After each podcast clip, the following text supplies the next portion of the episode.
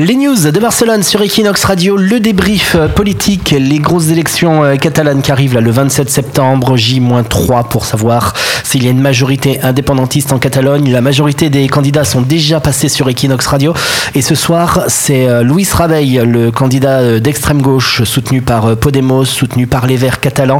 C'est la liste Catalunya CS Pot qui va être interviewée par Leslie maintenant sur Equinox Radio. Equinox Radio. Le débrief politique. On a annoncé un raz-de-marée de votre liste après la victoire d'Ada Colau. Aujourd'hui, vous accusez une forte baisse dans les sondages. Pourquoi? Effectivement, le premier sondage nous donnait des résultats euh, très bons. Nous, on ne croit pas trop aux sondages, ni ceux qui nous donnent, de bons résultats, ni le pronostic exagéré dans le sens contraire.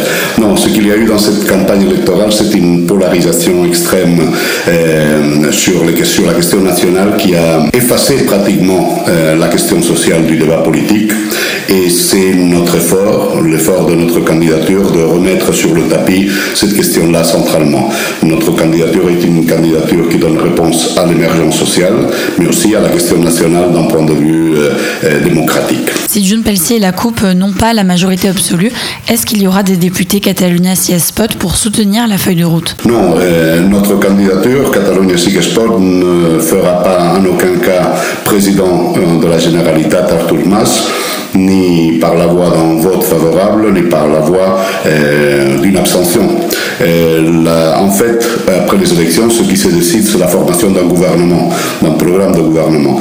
Nous allons nous proposer comme alternative au gouvernement de Junts pel avec un programme euh, social, un programme de lutte contre la corruption et une sortie démocratique à la crise nationale avec la proposition d'un référendum. Qu'est-ce qui vous différencie de la coupe? Quelle est la différence avec la coupe? La coupe, c'est une euh, formation politique indépendantiste. Nous sommes une formation euh, qui euh, euh, rassemble euh, différentes forces politiques de la gauche et des personnalités de mouvements associatifs, syndicaux et, sociaux, et qui prétend représenter largement la Catalogne sociale. Et dans ce sens-là, dans notre candidature, il y a des gens de tradition fédéraliste, d'autres des indépendantistes, et d'autres qui ne sont ni une chose ni, l'autre, mais qui défendent tous ensemble le droit d'autodétermination du peuple de la Catalogne, c'est-à-dire sa reconnaissance comme une nation et le droit à décider elle-même par voie de référendum son futur. Pablo Iglesias appelle le peuple socialiste à voter pour vous.